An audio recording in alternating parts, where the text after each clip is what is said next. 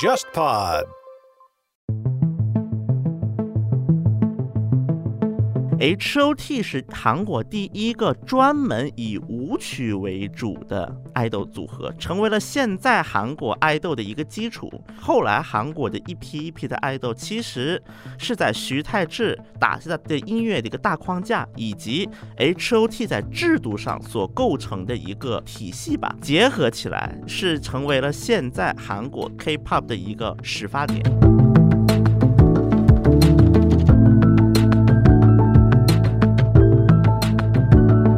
康是等于定义了日本爱豆文化一种模式的一种人。你像现在他做了小猫俱乐部，过了二十年之后再搞 AKB，其实玩法是差不多的。当年做小猫俱乐部的时候还是那种高高在上的、触碰不到的，但是到了 AKB 的时候，他就不是那种高高在上，你能见得到，对吧？然后还得握手券啊那套啊，他永远在定义日本爱豆的那套玩法嘛。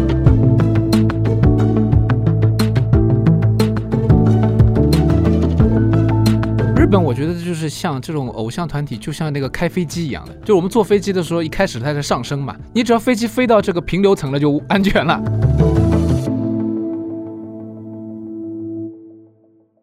大家好，我是樊玉茹，大家好，我是安青。大家好，我是全小新。欢迎收听本周的东亚观察局啊。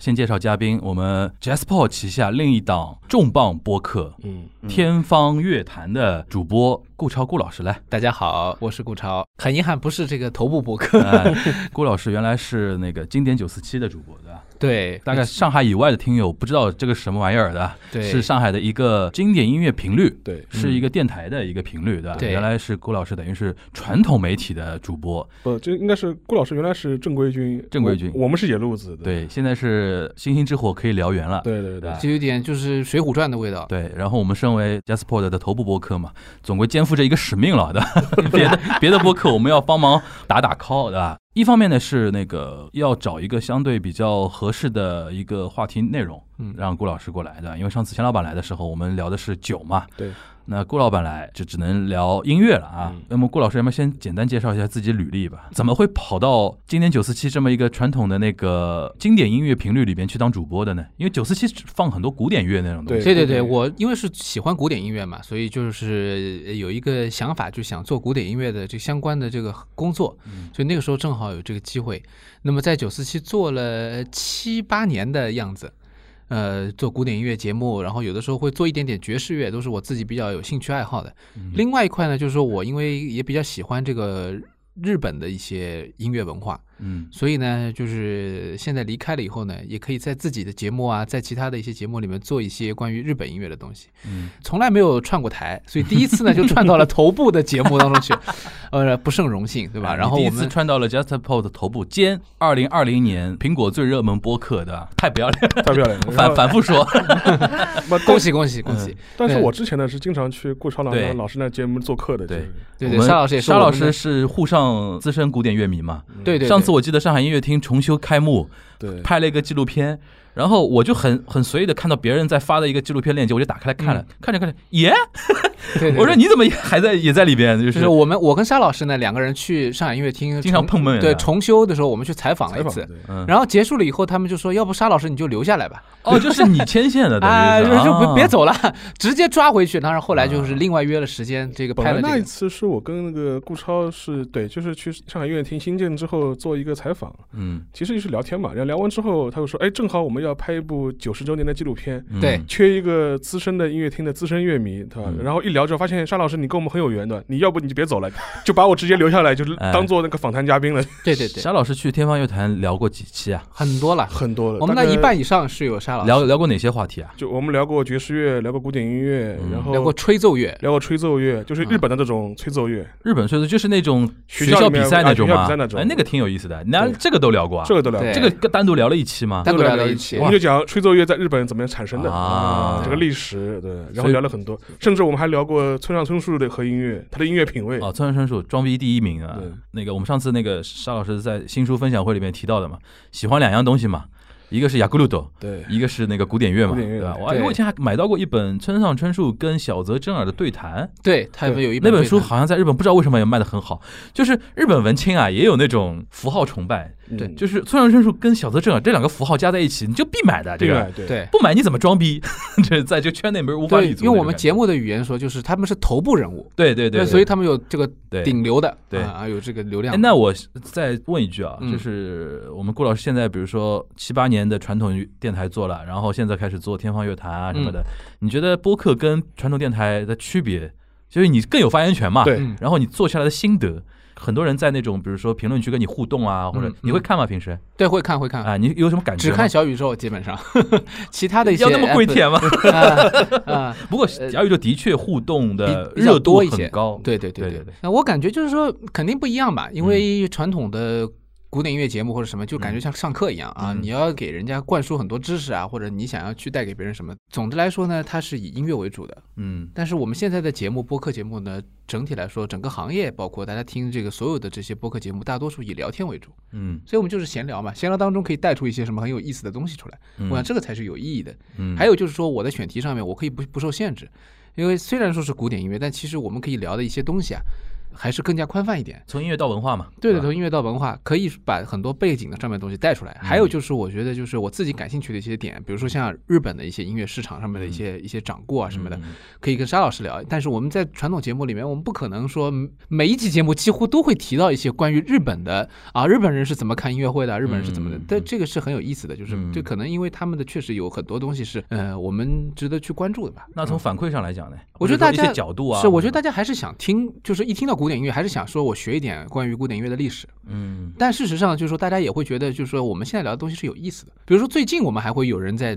谈我们一开始的时候聊的节目，我还会收到新的留言，就是说太好玩了，就是我们那个时候邵老师一起聊的那个音乐厅目睹之怪现状，哦对对那是很早的节目。对，嗯就是讲音乐厅里面那些爆笑的事情，就是嗯当然大家听很开心了。这个就是传统媒体传统没有的，因为它不可能聊播完就播完了嘛。呃，网络的话，他会听到你某一期有兴趣，然后可以倒回去找到你前面的所有的节目回听嘛。对，因为顾老师那个节目是音乐主题嘛，相对来说时效性不会那么强，对，所以说你什么时候听都没问题。没错，有没有就那种赶时效性的节目？比较少。村上春树那个算，因为他是在疫情期间发了一个新的节目，所以我们才想起来。啊还有比如说朗朗那个是聊他是不是真的大师，其实这个事儿就是各有各的敢聊这个话题？哎，可以，为什么不能聊呢？但是我我觉得我们还是比较积极的、正面的评价朗好大师，对吧？对好，呃，但那个时候是因为他出了一张碟嘛，那个碟就本身就是受到很大的这种各种各样的争议，然后现在就是他巡演了，又又有争议了，大家又可以回去听一下我们当时时候讲的一些东西嗯，其实我觉得还是有一些有一些共性的。行。如果听到这边呢，大家可以关注我们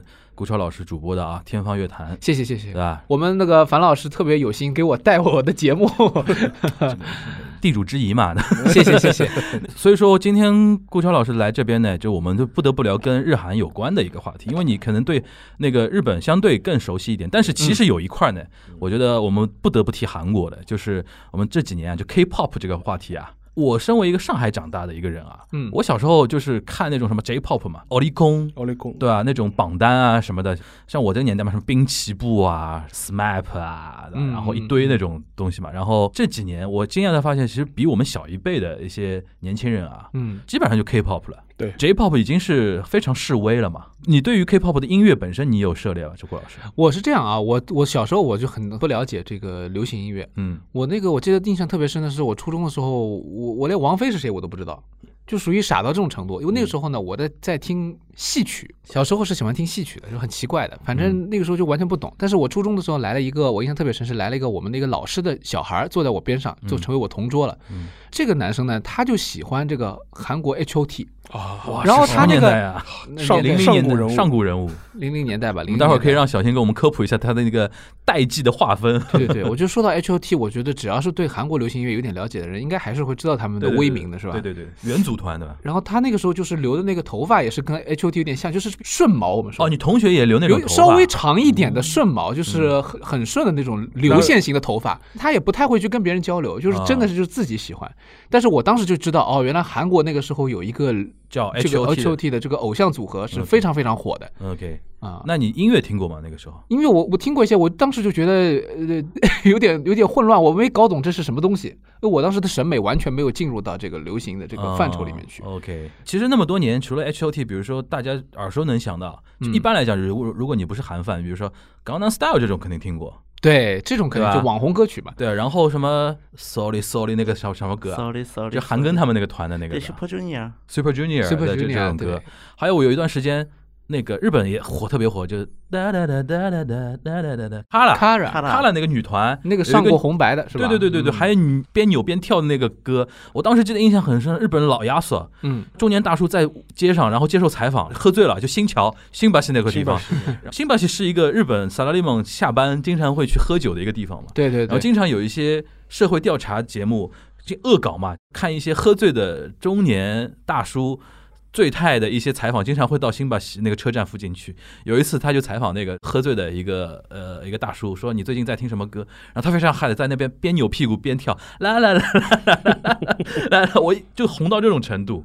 当时你说上过红白嘛，对对吧？？其实有一段时间 K-pop 都能上到，比如说东方神起，东方神起都能上到上过红红白嘛。像这种你应该也有听到过吧？东方神起嘛，我们在日综里面经常看到，对吧？因为他们就是在日本的影响力非常大，他们好像就把日本市场作为非常主要主要的一个市场，而且解散了以，就是他们这个就是也有解散危机嘛，就是说嗯人慢慢的走掉以后，最后就剩两个人了，嗯还能够在日本市场占有一席之地，嗯这也是很说明，就是说日本人对于他们的接受度很高的。嗯嗯嗯对吧？而且那个不是有一集节目，我记得那个综艺节目也是采访了一个什么日本有一个地方是专门看演唱会的，叫这个马克哈里嘛，嗯，就是那个木章千叶那边，有两个站嘛，对吧？一个是叫木章，一个叫海滨木章。对海滨木章，然后两个站搞错了，搞错以后有一个人采访那个小女孩，那个小女孩说：“哎呀，我找找错站了，我是要去看东方神起的 film concert。”就就是看一个地方有很多那个 live house 啊，或者说那个 arena 那些地方，对，你搞错地方就非常搞得非常远的。然后这个人就是去看东方神起的，嗯。当然他看的是那个就是影像音乐会，就是就录录下来的东西，对。他也作为一种一种观赏嘛，像看电影一样的。然后还有那种 live 的，就明明没有真人嘛，嗯。下面还有人打 call，在影院里边啊，哦。你面对这张屏幕放电影、边放那个演唱会的实况，然后下面一堆人还打 call，就就是是那种信仰的感觉。对对，对就是嗯大家在那边传教嘛，就是 一种宗教仪式一样。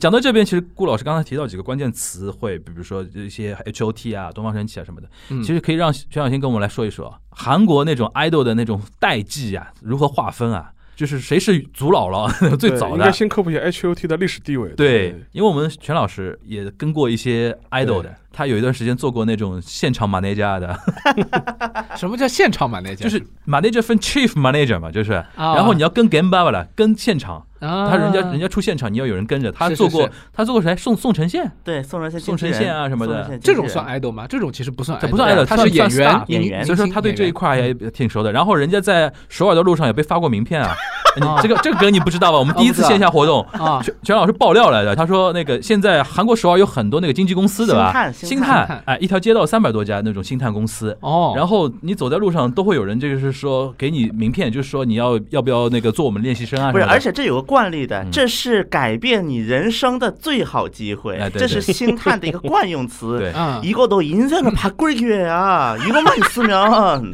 感觉 너 像 인생이 传销 완 一 전히 样。 바뀐다고 你有什么一大堆韩文？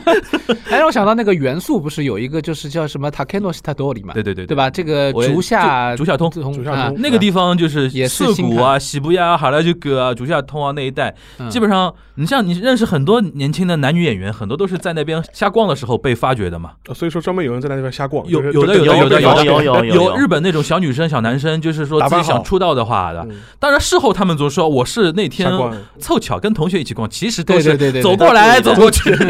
而且 这个在韩国也一样的，就是在韩国，我们就一般说想出道有几种方式嘛。嗯。最呃没有背景，就是什么都没有的话，嗯那么就去什么 SM 呐、ZYP 啊、YG 排队去。就公司门口的，对，因为每像 SM，我以 SM 举例子啊，就韩国三大经纪公司，SM 每周六应该是、嗯是有一次公开选秀的，公开选秀，路人素人选秀啊，就是直接排队排队，你就可以去参加选秀。就是我有这个活动，你自己来报名参加就行了。对对，哦每周六有公开选秀。哦但是据我所知啊，目前 SM 已经出道的啊，嗯，通过这个制度上位的应该只有三个。那也挺厉害的。但不要忘了，韩国的爱豆的一个特点就是，你别忘了 Super Junior 也是 SM 的，一个 Super 就十来号人了就。嗯，对对。等等等等等一堆组合加起来，其实嗯这概率说高不高，说低不低。嗯那么这下下策，每周都去排队。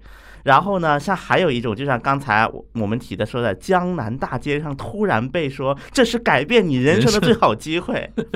当然，一般这种做法呢，其实大公司反而不太会这么做，嗯一般是一些中等公司会雇一些所谓的星探。当然，他们大多数时间可能是在培训班儿，就嗯各个什么舞蹈学校或这种培训班儿里面去找人。嗯但是可能比如说我从舞蹈学校出来，在大街上走着，嗯，突然看到一个被惊艳到了。嗯那么我如果说到这个选秀啊，不是就是这个选角这个呢，我必须得讲一个传奇般的人物，嗯李浩渊。韩国有一个经纪公司叫 DSP，虽然说现在这个公司的整个形势已经是非常不好了啊。但当年 DSP 发掘过几个艺人，一个叫 Kara，哦吼吼，还有一个叫那个 Jack Kiss，嗯就水晶男孩。嗯，这就是是一个传奇星探的意思，对吧？对，那嗯那么这个公司它为什么说它狠呢？啊嗯，这个 DSP 它当年就这些组合的成员是能够和那个什么 SM 的这些成员艺人们有的一拼的。哦 OK，那么这个李浩渊他这个老板就非常厉害，基本上李浩渊当时据有一个传说啊，选那个水晶男孩的殷志源，嗯。有，一个成员殷志源，殷志源现在还很红啊，对殷志源就是说，来你站起来看一下，哦，你来再加入这个组合吧。就是基本上李浩渊的一个风格，他按就是业内人士开玩笑嘛，嗯，叫做那个那叫什么呀？抛绣。球啊。对，抛绣球版的选，就是选就就我 get 到他的点，哎，就突然想不起来了。所以说很多很多听友还说我经常插你的话，我很冤枉啊，是吧？我要做他的翻译机。突然想不起来了 就是。说回来，还是你先帮我们捋一下那个人家的代江湖地位际划分江湖，H.O.T 江湖地位是属于就是第一代吧，就是韩流那个 idol 是 H.O.T 是元老啊，那么在八十年代之前呢，除了 trot 之外，就 trot 是韩国比较传统的一种就是歌谣模式。就演歌那种吗？对对对它叫 trot。啊，trot 韩国叫韩国演歌跟日本演歌像吗？有一点像，但也不完全像。我是到了日本之后啊，才突然发觉，我说爱拼才会赢就是个日本演歌的感觉，的感觉，的感觉一模一样的那是。闽南语的那种歌曲嘛，对吧？但对对韩式的 trot 会比日式的演歌会更快一点，当当当当当当当节奏快一点。对节奏会偏快的这种感觉。除了这个之外，对我们啊，来来来，阿阿里郎算什么？算那民谣啊，不哦算，还不一样不一样不一样，不一样，哦那不一样了。然后所以说，在大概一九八零年不好意思啊嗯，那个我提个过分的要求啊，你能不能哼两句 trot 给我们听听感觉？因为我脑子里你一说韩国的传统的，我就是民谣那种的，阿里郎郎这种啊。阿里郎啊，这个知道这个知道这个不用唱了这不是这个这个是 trot 怎么唱？不是我说我的意思，阿里郎这种歌呢，嗯它是很缓慢的一个节奏。对嗯对，阿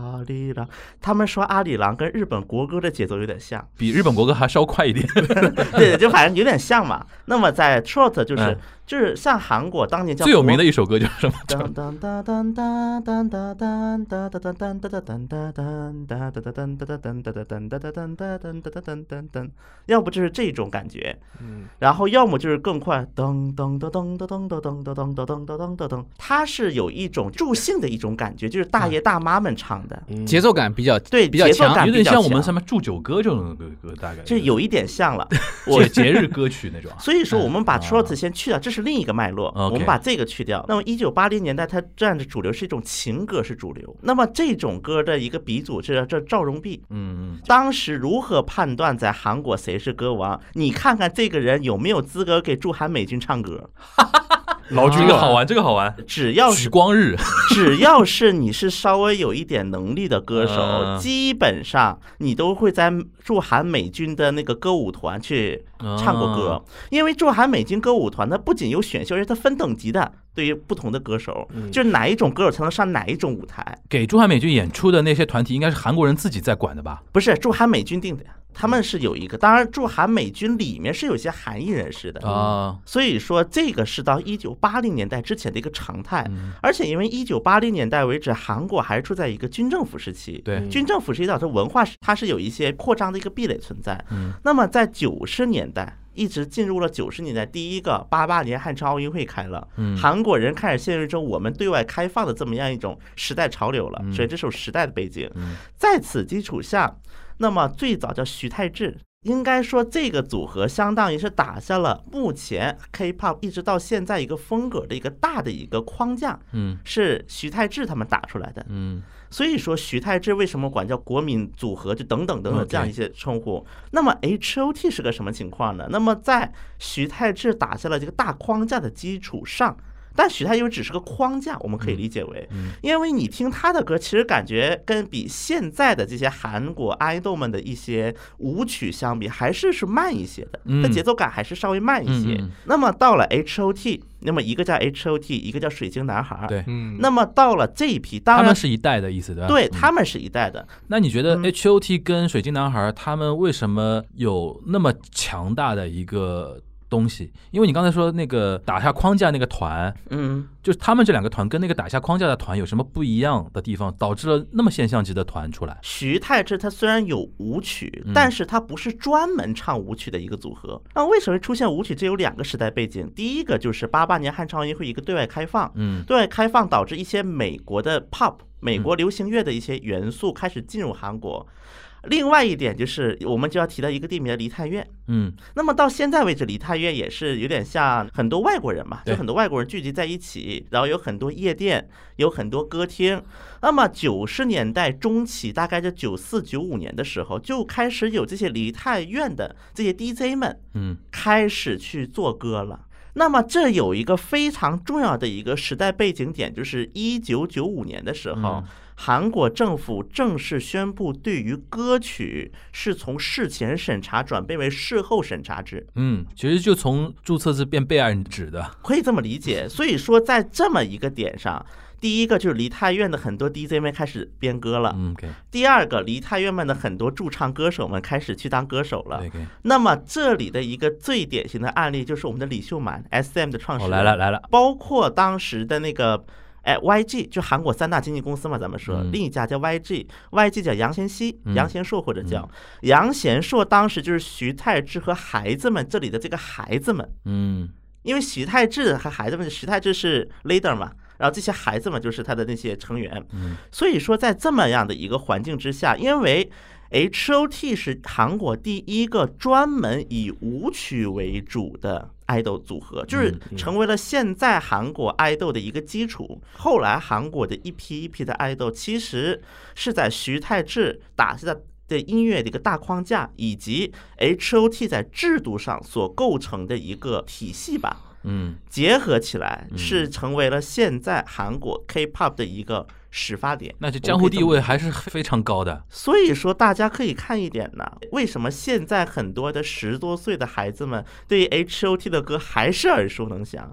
最大的一个，包括中国的很多韩范们，对对于 H.O.T 是耳熟能详的。对对可能 H.O.T 火的时候他还没出生对，或者可能也就很小，就是因为这些韩国的后一代，应该叫后浪们，嗯不断的去提前浪。嗯嗯，说我们没有 H O T 的没有今天，我们天天翻唱 H O T 的歌，然后大人，那你说很多入坑的一些粉丝们，他们也很好奇，为什么我们的欧我们的欧巴为什么会这么做？对对，为什么唱这些歌？包括有一些我追星的时候，一些我搞不懂的东西，为什么追星要这么追？嗯，那么我肯定会去找一些资料，对不对？对因为嗯十多岁的孩子，应该最大的特点就是他们时间和精力还是比较旺盛的。嗯他们会去翻一些资料，而且现在互联网时代了嘛，嗯他们一看啊，有一个组合叫 H O T，嗯它是有这么一代的一个代际传承的一个影响的行。那么这就是一个男团的一个始发点了，应该这么说。嗯，就是我们聊聊日本的女团啊，其实聊日本那个 idol 啊，应该从几十年代、八十年代吧，山口百惠算吧，算的，算其实也其实也算的嘛，对吧？就日本，我觉得他七十年代末了，对吧？，对他们比较宽泛一点，就是他们其实从战后开始就有觉得，就是说这个 idol 的文化，就是从战后开始就开始算了。就那个时候，什么美空云雀啊，他们这种出来美，空云雀都算 idol 啊，他唱演歌，啊，然后完了之后呢，他是有点像童星那种感觉。对对对对对，但是他这个童星呢，不是我们说的那个子艺，不是说演小孩角色的，对，对对对，他这个童星就是说歌星。完了之后，他红了以后，他比如说他去演电影。嗯，他拍了拍了很多片子，这个电影的标题都是他的歌的名字。那么这样的话呢，就这种算是多栖的，又是那种年轻的，给当时战后的日本带来打气的这种巨星吧，国民级的这种歌星，他们那时候就可以算是一种 idol 了。他现在反过来看，日本人很多人是这样看的。他的地位是 idol 地位，但是他当时没有算在那 idol 没有没有 idol 里没有面 idol 这个这那个领域还没出来嘛，对吧？就是日本，我觉得跟韩国比的话，有一些地方是共性的，就是说他受到西洋乐的影响以后，他的歌路从演歌开始往歌谣曲，完了之后就是开始往流行音乐开始转了。嗯到了七十年代时候呢，就有这个 star 这个说法。嗯，那么那个时候不是有个选秀，日本有个电视选秀节目叫 Star Tango 嘛，就是那个、呃明星诞生，明星诞生，那么这个节目就是选秀，选的就是歌星。其实。对，选出来一批人呢，其实他们当时说就是偶像，因为他们一个一般一般年纪都比较小，十七岁左右。嗯嗯然后完了之后，十七岁的这个歌手，然后都是这种女歌手嘛比较嗯。多，那然后是男粉丝很多，给他们打 call 啊什么。那个时候，所以就是从七十年代开始，其实就有了，嗯。比应该比山口百惠可能同时代的一批歌手，嗯。有很多这样的，比如岩崎红美啊，嗯就现在还很红的。嗯然后还有那个时候还有组合式的，就 Pink Lady，然后就是山口百惠和他们那个什么花枝三重唱什么三个人嘛，就是嗯三个很有代表性的歌什么，樱田纯子和那个就是森昌子嘛。有一点蛮有意思的，就是跟那个 K-pop 也有点关系的。在九十年代之前，韩国等于跟日本的那种文化交流其实是没有非常全面的那种展开嘛。对对嗯对吧？？早期的日本的嗯 J-pop 里边有很强大的那个中国台湾出来的那种歌手，对吧？你像包括人家邓丽君啊、欧阳菲菲啊。我以前刚刚去日本的时候看那种回顾节目啊，嗯历史上的那种 ra- ranking 那种节目，诶，怎么突然出来 Love is over？然后看那个名字是片假名，我一读欧阳菲菲，我说哎，这个不是欧阳菲菲吗？对对对，他竟然是地位那么高，我就吓一跳。然后邓丽君更不提了，邓丽君上几次红白了嘛，对吧？这个可能还是因为跟那个中国台湾跟日本就是在那个七十年代八十年代关系还一直有一段比较良好的一段非常好嘛，对吧？嗯嗯嗯。这个这个你可以跟我们大大概聊聊，这里边比如说受互相之间那种影响。这还，有翁倩玉嘛，就是他们这些人都上过红白的，他们都是那个时候去日本发展，但是但翁倩玉是入日本籍的嘛，是有对对。对规划的，然后他又是呃演员，还有一个香港的叫什么 Agnes Chang，对对对。陈美玲。陈美玲，陈美玲后来去做虎妈了，教育学家。专门教孩子教孩子，好像几个把孩子小孩都是很好的哈学校佛什么的啊。啊，。然后他他是也是他是香港的对吧？他们都是一些比较当时比较陈，其实陈美玲有点像 idol 的感觉，因为啊你说的这个，我我为什么想起这个？他那个石破茂，嗯，就是我们节目里面提到过的，是日本的一个政治家嘛。对，他说，呃，他有一次跟阿倍江，就是安倍晋三，因为他们两个人年龄差不多嘛，嗯在坐电车还是坐新干线的时候，在讨论，哎，你年轻的时候粉谁啊对？然后石破茂他就说，他年轻的时候更喜欢 Agnes Chang，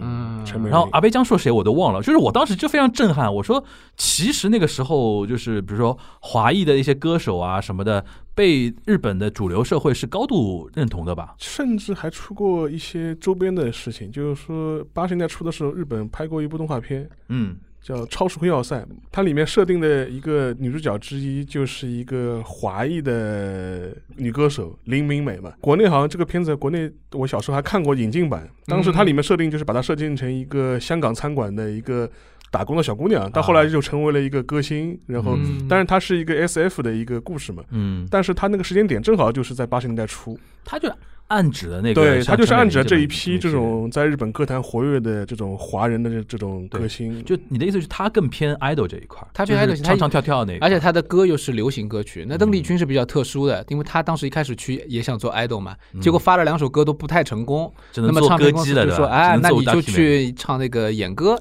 唱了一下以后，结果发现就是大获成功，那干脆就走演歌路线，就是中高年龄层的这批粉丝嗯就比较多一点。那我们说到那个邱元康这个人啊，我记得他他最早是给那个美空云雀写歌词的嘛，对，就是韦坤雀晚期有几个代表作嘛，对吧？对啊那个川流不息是他写的川流不息这个歌太有名了，就是他写的嘛个，九七年的时候评选嘛，日本最影响力最大的歌曲嘛。对那那个时候还那个还不是一枝花的，还不是一枝花的时候，SMAP 的那枝花，SMAP 的时候，啊，他是 第一名。对对对，那个时候那邱元康最早是写歌的，后来就开始做了一个什么娘国 club，嗯小猫俱乐部，对然后好像他老婆还是这里边的一个成员，好像小猫俱乐部其实也是日本偶像的一个组合里面比较非常有名。早期的一个近代的这种偶像团体里面比较早期成功的一个，是吧？他们的那个粉丝的经营啊，什么都是比较可圈可点。就是邱元康是等于定义了日本 idol 文化一种模式的一种人，零零年以后吧，怎么怎么玩儿应该。对对对，你像现在他做了小猫俱乐部，过了二十年之后再搞 AKB，嗯，其实玩法是差不多的那套玩法。AKB 是说你可以碰到的偶像，嗯嗯，就当年做小猫俱乐部的时候还是那种高高在上的，高高在上，对吧？就是然后你触碰不到的，对，直接扔到那种大媒体上面表演给你看的。嗯然后你们直接到那种大的那个场馆里边去买他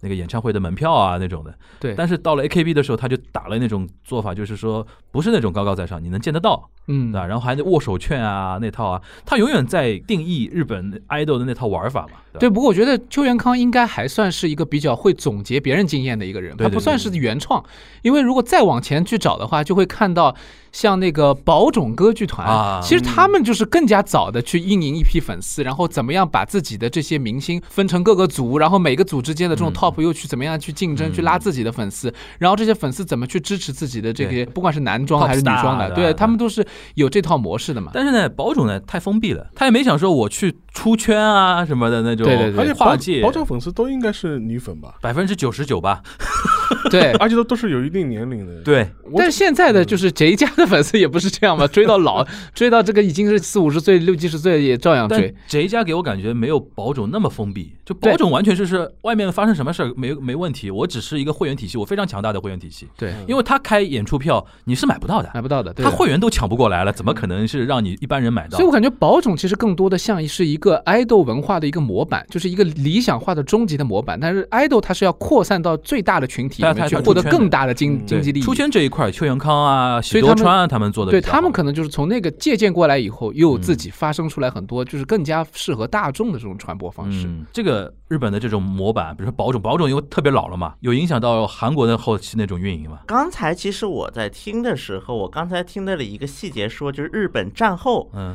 就是第一代的那个爱豆，就是嗯很多不也是说为了打气嘛，对就为了给当时日本的一个沉闷的一个气氛。对，其实我发现这个是可以总结出一个规律，在因为在韩国啊，我们又得说到 H O T 了，我不知道有多少人知道 H O T 的全称是什么。嗯在 H O T 是有全称哦，你这么说好像 H 点 O 对点 H 点 O 点。对那么 H O T 的全称叫 High Five of Teenagers，这是青少年的胜利。我们就可以看 H O T，它当时一个年代，它是九十年代，九六、九七、九八。嗯，那么这个时候韩国有什么呢？金融危机对。第二个，韩国在九十年代末期频发灾难，啊楼塌了，桥塌了，这也塌了意思。就是说社会的气氛比较压抑一点。是，就是虽然经济在不断的向前，嗯但是灾难也是不断的频现，然后到最后金融危机来了。嗯在这种情况下，那么对于韩国来讲，它是需要有一个领头人，应该叫做是给他们去带氛围的。嗯那么所以说，第一个他就推了很多舞曲，嗯就是在上面蹦蹦跳跳。与此同时，当时 H O T 还是韩国第一个出演过公益广告的爱豆，嗯，就是给政府做代言。形象非常正面，对吧？对，当时他是走这个路线的，而且 H O T 他还有一个，因为 H O T 当时在北京的，我记得是在那个在中国还是有相当大的一批粉，虽然他只在中国办过一次演唱会，是在什么工人体育场这种？对对对，在北京，对然后当时票也都卖完了，而且相信现在很多人中国的很多韩范对于 H O T 还是非常的那个眼熟的。对，那么这种情况下，实际上是给韩国民众应该它带来了一种希望的。H O T 相当于它是打造了韩国的 K-pop 的文化，就比如说我们现在不是老说 CP 犯 CP 吗？嗯，CP 犯的始祖就是 H O 嗯 T，H O T 的粉丝们。那么像当年，就比如说什么把那个 Tony 安和张佑赫绑在一起，把文熙君和冈塔放在一起，嗯甚至在可能现在很多人想不到，以 H O T 为主题的 CP 漫画被发行过，咱就更不用说它这个组合对于韩国的青少年所产生的一些影响了。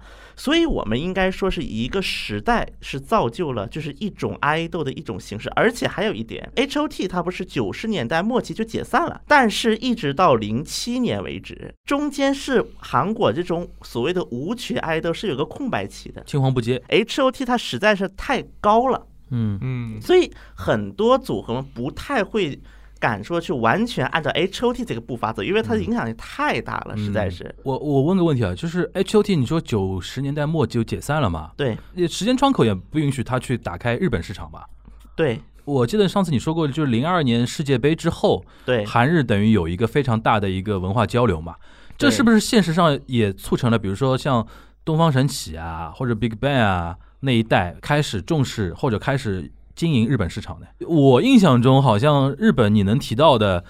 大家都知道的韩团，好像早一点的也就东方神起，然后你刚才提到的 Big Bang 他们有有有的，然后 Kara 嗯这种，然后少女时代、修旧时代，这个是不是就是两千年之后那个韩日的一个大环境导致的？你觉得？呃，是当时 S M 的李秀满就说过一句话：“我们的舞台从来就不是大韩民国。”而且 S M 这家公司虽然说它对外说他们公司的全称叫 Star Museum 嗯明星博物馆对外这么说，嗯，但大家都知道 S M 的全称是李秀满，那个秀满苏满，大家都知道。你这个意思就是说，主要打开日本市场的还是 S M 公司的人。对，哦最早这一批是当时的 YG 还没有到能和现在的这些公司平起平坐的一个地步。YG 其实算起步是比较晚的了。嗯嗯那么当时最大两家，一个是 SM，一个 DSP。嗯那么这两家公司，就是你推了一个往日本，那我也要推一个往日本。嗯。当然，到后面从日本、韩国的这些娱乐市场从日本重心往中国转的这个时间点，嗯。大概是零七零八年左右，李浩源倒了，啊，就李浩源住院了。D S P 这个老板的。对，所以说这个公司就开始走下坡路。OK，这个时候，当时受的比较大的一个影响，就是往中国转变的一个时间点上，嗯那么就是 Big Bang 了。然后再更早一点，Super Junior，因为 Super Junior 有中国成员，对，韩庚嘛，对，包括他后来设了个子团 Super Junior M，M，那边有个叫周密的。对对对，然后还有 Harry，当然这些成员他怎么样，咱们暂时不做评论嗯。但是这个也是 SM 是第一个尝试的往组合里加中国成员。韩国有没有那种，比如说日本到韩国去发展的明星发展比较好？除了曹建刚这种，我们已经知道了啊，曹建刚，就曹建刚一个人嘛，对。啊，他也不算发展嘛，就他自己倒贴嘛，不 是他自己学日日，呃我理解发展意思就是说，他是作为一个演艺人士进入了韩国的演艺市场，就比方说他演韩国电影、唱韩国歌，嗯。他肯定不是这样子。这个是因为我觉得杰尼斯没有那种韩国战略，他也不想去根植什么韩国市场。杰尼斯非常封闭的，也没什么海外战略。这我觉得跟他完全日本整个娱乐产业没有海外战略，对，这 Cool Japan 就完全没有，这是一个，就是说没有日本的，比如说团队或者说演呃演艺人员在韩国特别受到那种讨论的，对吧？是？这样的，嗯。因为这个非常重要的一个问题，是因为当年日本的一些就是应该算是经验吧，就比如说爱豆的一些培养方面，嗯嗯。其实韩国受了日本影响的，嗯。比如说搞封闭式嗯啊，嗯不让你用手机呀、啊。这一套是从日本就练习生那套东西，对，所以说这种这导致一个什么情况呢？当日本艺人真的想进韩国的时候，韩国人就觉得这个好小众啊，这在他韩国人的眼里，这是个非常小众的一个你们何必把这个东西搞那么小，对吧？对就会有这么样一个观感。那比如说。日本的那种顶级爱豆、顶级明星，在韩国有人追吗？木村拓哉啊，这种。很小众了，因为在韩国追女团的人们的眼里，嗯。第一个对女团风格不一样，对你刚才说 AKB 嘛团，跳都跳不齐的。这看那个 AKB 嘛，早安少女组对对对，啊，等等等。等。对对对，首先在韩国一个主流观感里面，你追 AKB，你这个死宅死宅男。啊，是这样的啊，对嗯御宅。嗯，当然肯定有是有，但是就是给人很小众观感，因为你看我们韩国的女团蹦蹦跳跳多整齐呀、长得又好看，你追日本的干嗯嗯嗯，这是一方面，还有一方面，我想问，比如说很多那种韩国的团队去开发日本的市场嘛，嗯，顾老师应该也有印象，有一段时间像东方神起，他那种歌的销量啊、排名啊都挺高的嘛。嗯，像这种韩国团在日本取得的成绩，韩国人会作为一个评价你这个团的一个地位的一个标准，就比如说，哎，你看我们团在奥利宫什么第几名第几名，韩国媒体会在意这种东西吧？一直都有啊，这个继承到现在就成为了防弹少年团为什么在韩国形成了这个地位的原因。防弹已经不一样，他美国都能上那个。对 Billboard 就是我说这个逻辑一直延续下来了，就是日本它市场的那种反响程度，韩国人也是重视的。而且日本有一点是比较好弄的是，嗯。日本就一个 Oricon 嘛，对对对，不像韩国，韩国杂七杂八的榜单特别多，你到底以哪个为准？首先，韩国的 idol 一直就是重视海外市场，一直重视，只是说不同阶段的重视的市场不同而已。嗯，那么，其实，在韩国一些比较大的一些娱乐公司，尤其是与海外有一些交流比较密切的娱乐公司，像 S M Y G 这一种，它内部是存在着不同的一种曲风之间的一个竞争。那么我就以 YG 举例子吧。那么实际上 YG 是存在两个大的曲风，一个就是叫做以 High。就是 YG 的有一个组合叫 Epic High，以 Epic High 为主的一种就是偏布鲁斯的一种曲风。另外一个方面就是反过来，就是说像那个就是 Teddy 他当时编的一些，就是比如说 Big Bang，嗯就这个曲风。，OK，所以说从这么来看，它其实也是决定了目前韩国爱豆现在的一个状态的一个非常重要的因素。刚才这个提到一点，就是日本那种，比如练习生制度，它那种封闭的那种东西对韩国的影响嘛。嗯我突然还想到一点，就是日本还有一个偶像文化特别重要的一点，就是两家人王不见王那种东西。因为我记得呃 Jasper 的小编做了一个活动，就是主播互相提问嘛。啊，然后我记得我给顾老师提了一个问，就是说 我觉得最有名的那个松田圣子跟那个中森明菜，当时不是很有名的一种，就是你是圣子派还是阿 k i n 对对对对我当时就提那个提给顾老师，我说你是属于哪一派？顾老师当时怎么回答的？还记得？我不太记得了，但是我的立场就是，其实他们两个我都没有说特别的偏向了，嗯，而且也我也不是那一路的，就是说，所以我都对他们俩都其实都挺一般的对，啊、但是呢，我知道就是这个东西呢，就是总是会有一些，因为他们还有很多个人的纠葛在里面嘛，所以说就是粉丝就会演化成一种大战。我们沙老师是哪一派的？那最近有个梗，就是之前那个孙正义发，就是他哦，对对对对对，他莫名发了一个 Twitter，对对对大概意思就是说我当年喜欢中中森明菜，但也喜欢松田圣子，嗯，然后我就感到我非常有内疚感。内疚感的意思是，他就觉得我不好吗？我既然哦不这么不专业，不纯粹的纯粹的我既喜欢中森明菜，又喜欢松田圣子。在阿基纳。派里边的叛徒啊，就我内心也叛逃了，就大家都觉得非常莫名其妙，怎么老孙突然半夜午夜时分发了哎，一个这个其实就很日本的那种 idol 文化那种东西，他们就搞到非常像宗教一样的，就对你就不能相信别的。这种其实顾老师可以跟我们，所以我觉得这个跟前面全老师讲的也有点关系，就是说他在讲的一些，就是说包括不同的这种团队之间，他们可能有曲风上的一些区别啊，就是我是这个曲风，我就按照这个来。嗯但是其实像最早期的那些 idol，他们其实歌曲当然有曲风的区别，嗯但是它不是以一种很明显的这种路数上的来区别。比如说像呃那个中森明菜刚出道的时候，其实他的曲风跟那个松田圣子是有点像的，有点像的，少女风的，就是那个他最早的时候什么少后期有点，对对对他后面有点变了。后期的时候，他当然他就是他也觉得自己不能够在这个松田圣子的阴影之下嘛，就是要有追求自己东西嘛，他也非常有个性。再加上他的人呢，就是后来可能他也受到了一些个人生活上的一些一些被冲被扎了的冲击，，对对对，被扎了。情商，对。那么有这个情商以后，他人也变得比较低沉。嗯而且呢，就是说，我觉得日本的娱乐界呢也很有意思，就是说，只要跟中森明菜关系比较好的人呢，会用他们的作品来帮助他。比如说那个时候说的古田任三郎，一开始第一集第一集嘛，不就是第一集集，对对。然后就是她就是一个情商的女性，一个人对对，古田任三郎第一把那个集，男的中森明菜演一个漫画家。然后被自己的那个渣男友给渣了，然后决定把渣男友给杀了，杀死然后怎么杀呢？就是把他关在仓库里边闷死。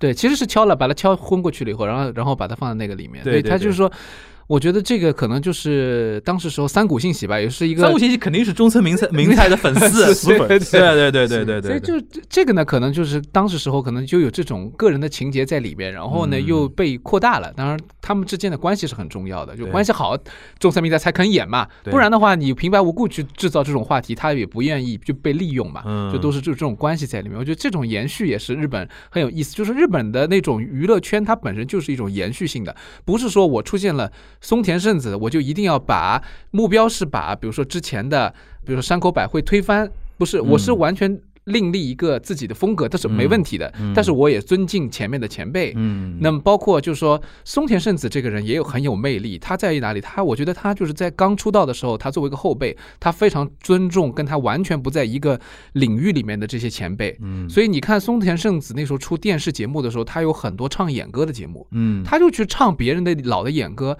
唱的很傻，但是呢，老前辈都很喜欢他，他就嗯形成了一个，也是一种很讨人喜欢的一种风格。他就是当时演艺圈里边的小妹妹嘛，那种对对对对对，他又又很愿意投入到这种尝试这种东西，但是呢，中山名菜就明显不是这一路人，所以对他的性格上面他不太会愿意去做这个的。就邵老师，你还没回答我刚才那个问题，你是哪一派的？我是子派，啊，那我觉得非常好，非常好。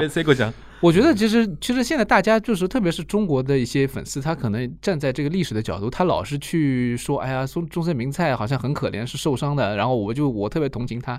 其实我们大可不必，有一批人真的就陷入到那个那这里边就是爱豆文化的另一种衍生的东西啊，就是养成感。嗯养成感这个东西是日本独有的，然后现在影响到整个东亚了。我不知道韩国怎么样，就中国现在也有所谓的就叫所谓的养成系的那种东西。它有个区别在哪里呢？就是很多人后来喜欢阿 k i n a 它已经不仅限于你的舞台上的歌曲和形象了，对，就你的很多人生的 story 啊，我都笼括起来都很喜欢。嗯你比如说，你越被扎的吧，我就觉得哎呦你好可怜。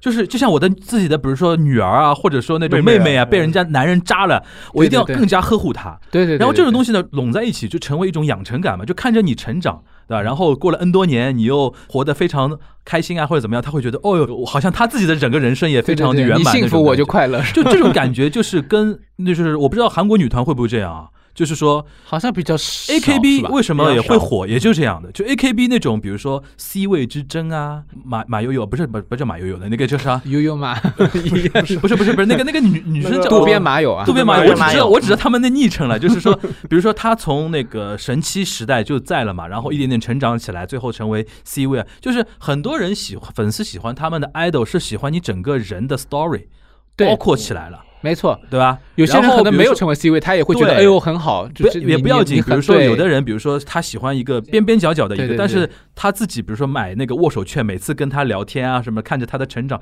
他会有一种养女儿的那种心态嘛，就是这种文化就特别日本，四十八的魅力，这个是然后日48的魅力。日本往外散嘛，对对对日本往外散。你像现在国内也是啊，像 TFBOYS 十四岁出道，你想想看。创造幺零幺，我上次就看到一个朋友，他是一三一四年就开始喜欢 TFBOYS，然后你看他现在看易烊千玺什么演那个电影，他就是像妈妈看儿子又演一个新电影那种心态一样的，包场自己包场，所有的亲戚都去看，看我们家儿子的新电影那种感觉。但，就是他已经不仅限于你舞台上的一个形象，你整个人生的成长他都喜欢，这个模式其实应该 SMAP 最早吧，SMAP 也是这种，因为杰尼斯很早就入他们刚入社的时候对也都是十几岁，因为杰尼斯的情况就是十一二岁就进事务所，然后可能就是一二十年、三四十年这种都很长的。你像陈导茂这种人，已经是三三十多年。像那个我亲眼见证过那种 SMAP 的那种粉丝是三代人、祖孙三代人去看 SMAP 的演唱会，对对对，那你肯定就是一个成长型的自己的成长的印记在里面，所以日本不光是偶 idol 了，其实非 idol 那些，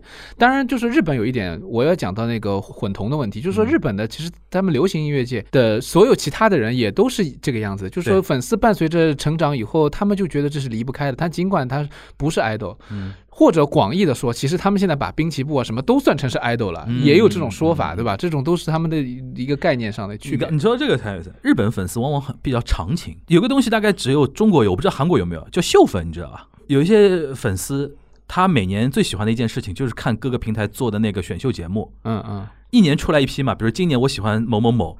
明年又不喜欢，又喜欢新的一年的选秀里边出来，他就叫我只看真人选秀的那个就是这一节目波，，嗯，啊，这一波开心了，然后我打头了，花钱了，投票了，你出道了，哎，我爽了。然后你让我一一辈子跟着你，或者说后面几年跟着你，一直跟着你的舞台，跟着你的成长，我不要，我明年看新的了。首先，日本没有像我们中国这几年那种每年那么多选秀节目的那种生态，对对对吧？它往往是一个强势的经纪公司，我推一组组合出来，然后可能比如说像我这个时代比较熟的，像 News 啊、Cartoon 啊，就是山下智久啊、赤西仁那帮人，他 Cartoon 出来之前，他正式出道之前，已经有十几年在杰尼斯里边练习的，然后没错，很多女粉丝是你在小时候我就知道你了，然后一直应援到大，哦，终于二十多岁你出道了。就突然有这种这种感觉，对他不会说哦，我今年又一个新的团，明年又个新的团，但其实我觉得这个跟艺人的努力程度，还有就是说他们的包装也有关系。就是你的产品，如果你真的足够去抓住人的话，还是不一样的。有的时候可能真的我们这边的中国的偶像，我觉得他们整个的体系还是比较松散。中国呢，最主要生态呢，就是我们都是小经纪公司，可能这个经纪公司今年推到一个人，他 C 位出道了，嗯，我经纪公司突然一下很有钱了，但是大量的是那种小经纪公司，就是可能今年有，明年不一定有这家公司了。但韩国跟日本现在逐渐有那种强势的经纪公司出来，SM 啊、YG 啊，日本没有杰尼斯啊、四八系的啊，对吧？嗯嗯或者说那个宝冢这种就更不说了。他是你只要是我这个经纪公司这个体系里边的粉丝，你每年都能就是你能长情的关注一个团队。当然这个团队他投入也不一样。我觉得我觉得还是不一样，就是你出来的产品，你在舞台舞台上的呈现还是有点不一样的。这个我不知道打个比方是不是合适啊？嗯这个中国足球一样的，我是觉得，我是觉得我是觉得呢，就是说中国足球的这些粉丝啊，嗯就真的是很伟大的粉丝，因为他们其实真的是 没太在乎这个事儿，你懂我意思吧？这个中国很多这种类似的问题有很多啊，但是我是觉得就是说，如果说我们的艺人也能够再努力一点，因为我是这么觉得，比如说我们拿 SMAP 来说的话，他们的每个人的演技，他们在他们的这个舞台上的这种呈现，不管是有些人可能歌唱的不行，但是他的努力程度是百分百的。嗯，他的这个给人的所有的东西，他能能给别人的东西是百分百的，那么别人他的投入代入感，就像你前面说的这种或者养成感，他就会进去，不然的话你怎么让人家入戏呢？嗯。这也是很现实的一个问题。所以我说中国的粉丝很多有很多不求任何回报的粉丝，日本的粉丝我觉得他们还是有有条件，还是在看，嗯。包括像就是说从宝冢开始到后面的这些偶像团体，所有的这些粉丝都是有理由的。我选你，我当时看中你就是这一点，你要是。在后面表现当中，你这点不让我看到了，其实我我我就失望了，我就可能慢慢就慢慢就是越来越少了。我就把 CD 熬断，啊对吧？把周边烧掉，对吧？所以会有这种人的，尤其那个四八系的那些男粉很很激烈的。对他们觉得还是觉得你你成功了，你才让我有成就感。这种粉丝还是蛮多，他对你是有期待的。我觉得中国应该应该是这样，将来肯定会越来越多。有随着这个行业越来越庞大以后，它这当中的竞争也会越来越多。沙老师，你刚刚提到你是那个圣子派嘛，其实很容易理解沙老师的喜欢的一些感觉的啊，是吧？就吧？是吧？是吗？哎，你你稍微说说自己的那个那个粉的那种经历吧，从圣子往后还有哪些？比如说你或者比较关注的小小时候还看得到，或者现在比较关注的。前面你最早讲那个，我们最早接触什么日本音乐，其实最早的时候，我记得上海电台，我记得九十年代末的时候，当时会有一个频率是幺零三点七吧，它会每周会有一个小时放日语歌的。嗯嗯嗯，后来也有断断续续有对对对对的，但这个节目好像就是我当时读书的时候，还会因为一般做作业的时候，还会一般听一听。嗯，那个时候可能是最早的一批启蒙吧。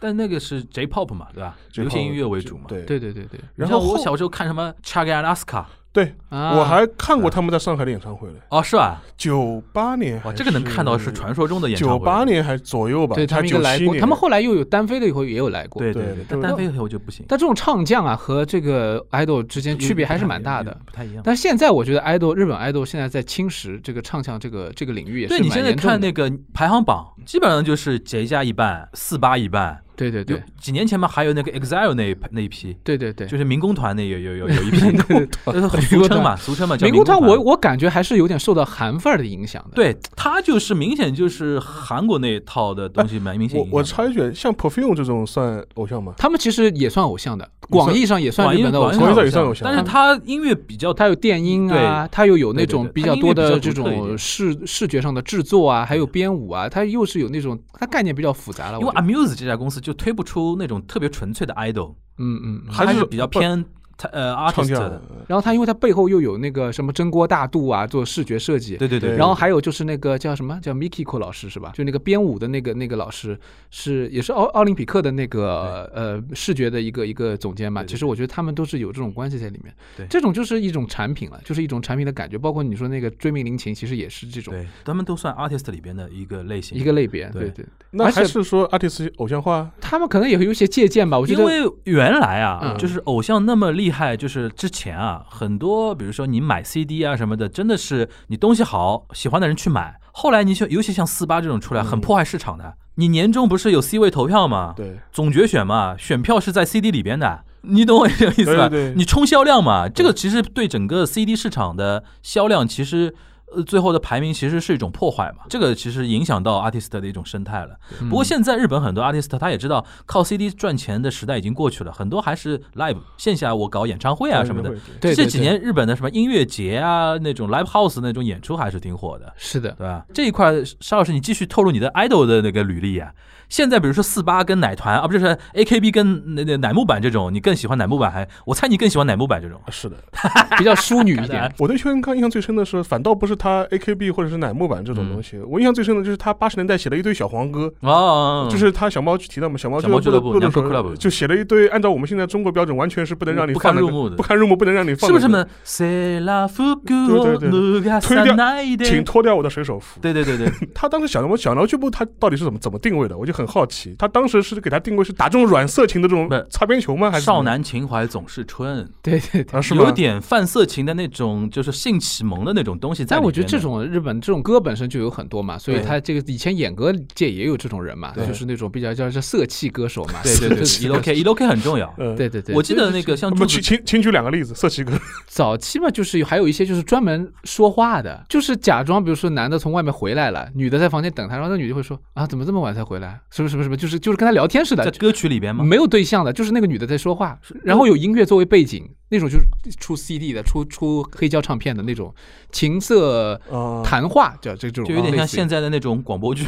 有点有点有点，但是他是一个人说，比如说，嗯。还有然后再稍微唱两句，也有对很，我记得日本有一些，比如传媒人，我记得柱子哲也什么的都讲过这个话。他说，其实日本的 idol 就是犯色情，这个认定我觉得是客观的，对。很多很客观的。包括像就是说六十年代的时候，我想起来，就是演歌还比较大行其道的时候，有一嗯个歌谣曲的歌手叫那个清江三奈嘛，熬夜米娜嘛，嗯他就是一头金色头发，然后就是很洋派的这种打扮，然后完了之后他唱的都是歌，都是什么什么，他这个系列叫 blues 系列，嗯就所有歌都是 blues，其实不是 blues 了，就是一种洋风的日本歌曲，有点点演歌，有点洋风的。完了之后，它里面有一首歌很有名，叫《Isezaki Cho Blues》嘛，就是伊势佐木听布鲁斯。这歌里面就是有很多啊啊，就这种，就是 娇示喘，哎暗示很多。完了之后，它它里面就是正常的有一个歌曲，就这他当然是比较大众的这种有名的歌手，但他也有这种路数的这种歌曲。嗯。那从那个开始到后面，其实这一路也也一直都存在。对，我觉得这个就跟上上次我们有一次线下，就上次线下我提到志村健的话题是一样的，嗯就因为东亚对于那个性这一块儿整体上是非常压抑的嘛，嗯所以说你总要找个出口吧，要么就是小黄漫，嗯那么小黄歌对吧，或者是 idol，让你有一个青春的荷尔蒙有地方可以去释放嘛那。我觉得韩国走那偶像走的路数就完全反过来嘛，它是视觉冲击这种 NV 大尺度 NV 但是你不你不觉得韩国现在那种男团女团也特别强调身材啊，啊，对啊，就肉就体这种东西，就是他视就视觉上面更强调，对对对视觉上面但。是我是一直觉得啊，韩国的爱豆他有一个很大，就是韩国，就刚才不是提的一个粉丝养成感嘛？嗯其实，在韩国养成感是非常弱的，因为我就要看到的是你出来的就是那种完成非常完成体的完成品，而且还有一点，很多中国的韩范们理解不了的一个点，为什么韩范这么薄情，嗯特别的没有义气？哦就比如说 没有义气，转的特别快是吧？对，就是中国的。韩范们有这种感受的。就是一个很简单的几个例子，比如说像之前金贤重就是涉嫌性侵嘛，对当时韩范转变非常快的，基本上一夜之间你就成了一个连狗都不如。过街老鼠。对嗯，然后第二天他最大的 fan club 直接宣布脱饭，我不追你了。我们现在也一样，这你看郑爽，不是，但是还有一点不一样啊，但还是有一点不一样的就是郑爽基本上还是有人在捧她的。啊，我们不聊郑爽，我们聊金贤重。对，所以说就是韩，首先我觉得在韩国，你要说养成系，嗯 S M 尝试过，嗯叫 S M Rookies，包括 N C T OK 尝试过，但说实话效果不是特别好。你觉得效果不好的原因到底是什么呢？是国民性的那种东西吗？还是就是当然。你要硬说养成系的话啊，嗯。那么有几个例子，比如说 Produce 幺零幺，但是这个就是我刚才说的秀粉那套东西了，对他每年会有那个选秀节目嘛。你要这硬说是养成系的话，嗯。那么只有这个大，而且这个最后还成了一个黑历史在韩国。对，有丑闻但，如果硬要说养成系，比如说那的话，我觉得唯一能拿得出来的是那个神话，嗯嗯因为神话这个组合就很神奇，神话比东方神起出道要早，嗯。基本上是 H O T 之后了，差不多就是、嗯。嗯，H O T 之后出道组合能一直维持到现在。而且五个成员是不同的公司，但是他们作为一个就是组合活动出来，能在同一个公司活动。嗯，然后呢，因为他之前就播过一个叫《神话放送》，嗯。就是他有一个节目，嗯。然后就是神话的各个成员们就是在做什么做什么。当然，很多韩国粉丝们对他的一个观感，这几个就是个兄弟，嗯，我是以兄弟情谊在看着他们。我这不是养成系的耶，就是韩国应该没有像日本这种像 SMAP 啊这种什么动不动就出道二十年的那种团很少的吧？神话已经算很已经早了，就唯一的嘛，对吧？嗯这基本是像日本的话，其实尤其杰家出来的人，基本上他团的历史都很长嘛。日本我觉得就是像这种偶像团体，就像那个开飞机一样的，嗯就我们坐飞机的时候，一开始它在上升嘛，嗯对吧？你只要飞机飞到这个平流层了，就安全了。接下来就是哦说可以一直这样子下哦，去，对对对对对吧对对。那么啊，我们现在就是前三十分钟的时候，大家要系好安全带，是吧？都要那个非常当心。这点你比如说，我觉得日本的粉丝的确相对长情一点。对，但是之前他们就说获得大成功之前，他们会有一个赌注，比如说像阿拉西那个时候，就后来就回忆，就很多他们里面成员，比如说啊，像对对对，像雅纪纪他就说过，他说他如果说当时十九岁，他比如说他十十七八岁的时候就出道了，他说如果到十九二十岁的时候，阿拉西还没有混出什么名堂的话。他就准备回去，因为他家里面是。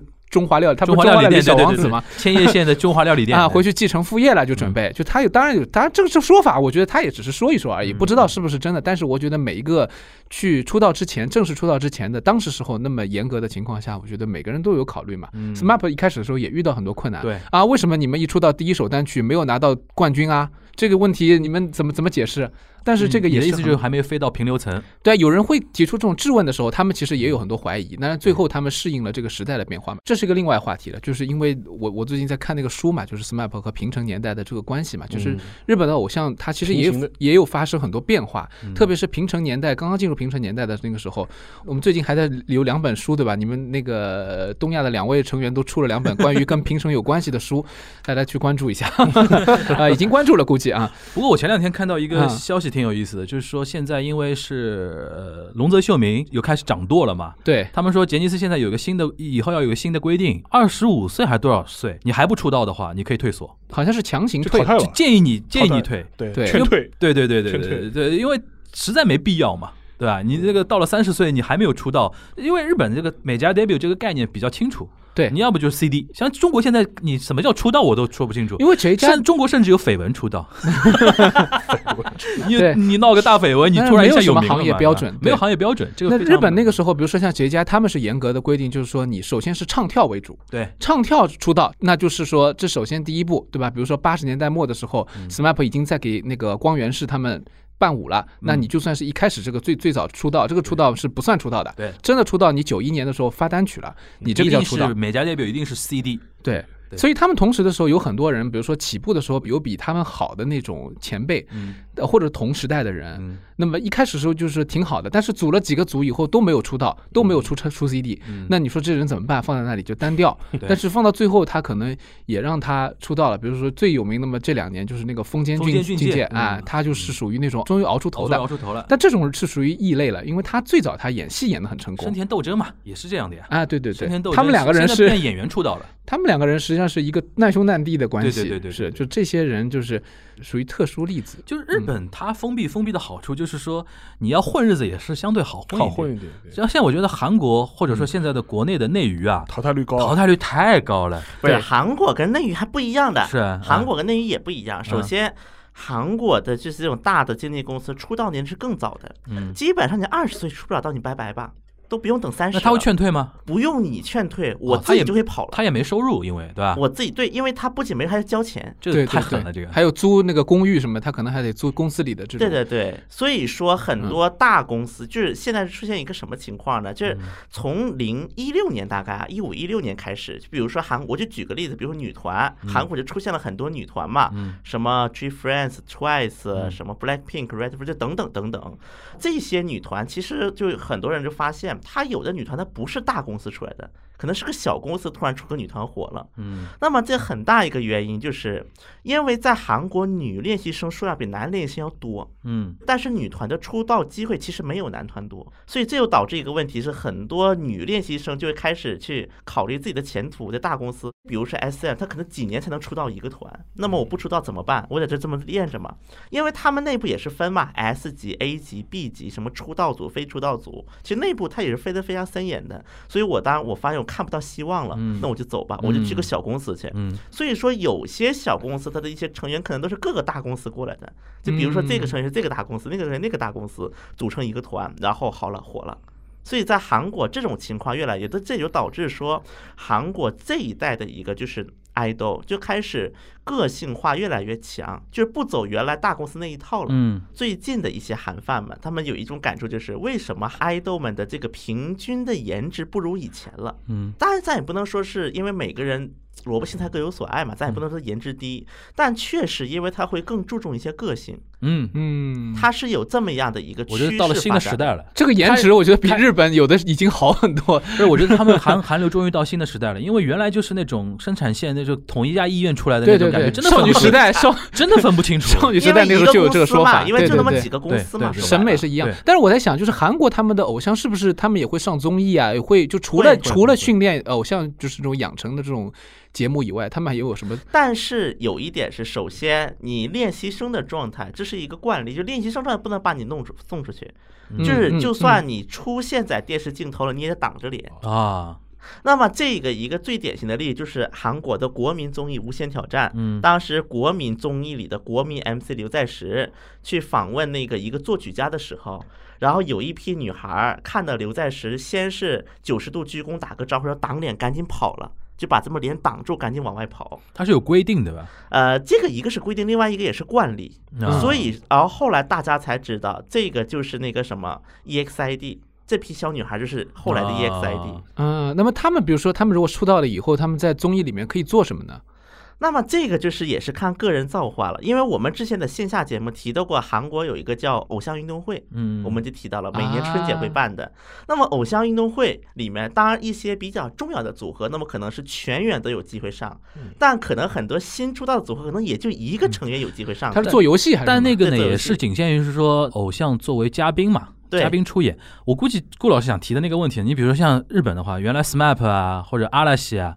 都有以他们组合为主的主持的一系列的那个节目嘛。韩国现在有，比如说哪个团，比如说那个自己主持节目，然后别的都是嘉宾，有这种情况吗？那么唯一一个例外应该就是神话。他有自己主持的节目，神话之前有过。那么这里要说一个问题是在韩国很忌讳一个问题：你跨我的线儿，我跨你的线儿。内卷。啊 这个你说就是这个呢，当时这个争议最大化是出现在一个什么阶段呢？就是那个《无限挑战》嘛，嗯就又是韩国的国民级综艺。嗯，无限挑战，因为它每年都有歌谣节，就是会作曲去唱歌，对，就是很多歌手们就会抗议说，你抢了我们的市场，因为你曝光率这么大，你放了歌，你就是第一名了。对对对。所以说后来无限挑战的这个编导就学聪明了嘛，对，就是所以说我们虽然是我们唱，但是其实是作曲家跟我们一起合作的，嗯。我们是音乐人，规避了，对吧？对，相当于是规避了这么样的一个风险。嗯当然这两年因为大家都不好过，等于是说跨界是越来越等于是说爱豆也抢不了主持人的饭碗。对，嗯但是主持人可以抢爱豆的饭碗，哦，这样，对。，OK。所以说，为什么爱豆要再就业？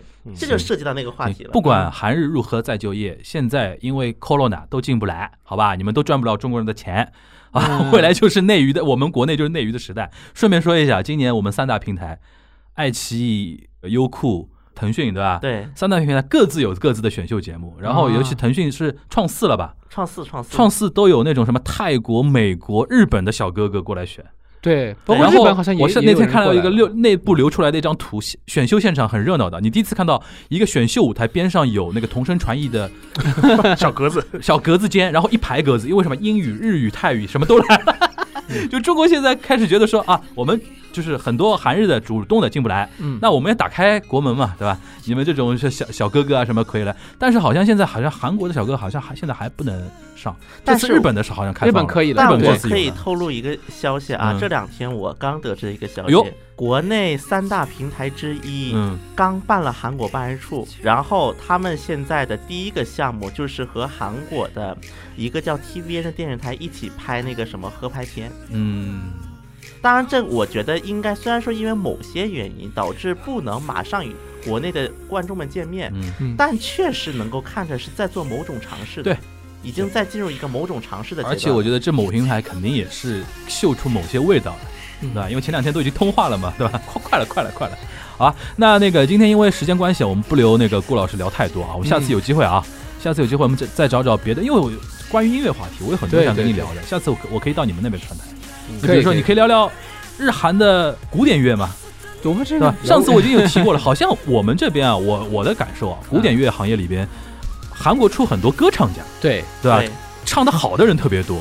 但是韩国的，比如说那种交响乐团有名的啊，或者说演奏家有名的啊，当然演奏家也有啊，有的他个人特别强，但团体好像就没有日本好。长期以来，首尔交响乐团对于中国古典乐迷的一个认知程度是远远不及那个，比如说 N 交啊、NHK 交响啊，或者说东京交响啊那种还比较强嘛。对对再加上韩日本有一个顶流的那个交响乐的明星，就是小泽征尔这种人，对对对吧？到时候这块我们也这个我觉得可以聊聊，可以聊一聊。今天这一期有关那个日韩 idol 的话题到这边，我们只是浅尝辄止，因为每次很多人都会艾特我们，Q 我们说你们什么时候东亚聊聊那个 idol 的话题啊？今天只是试着聊一聊啊，下次有新的角度更新的那些内容的话，可以跟大家分享。呃，那我们这一期的东亚观察局就到这，大家拜拜，拜拜拜拜。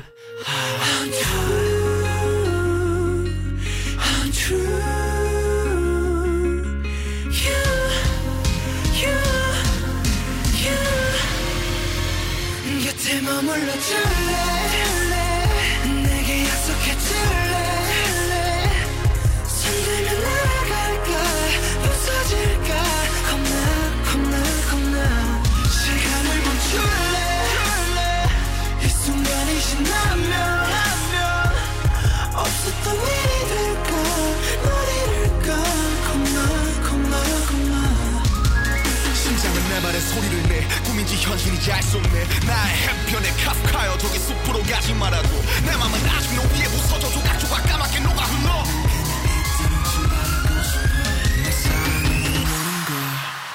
You. 곁에 머물러 줄래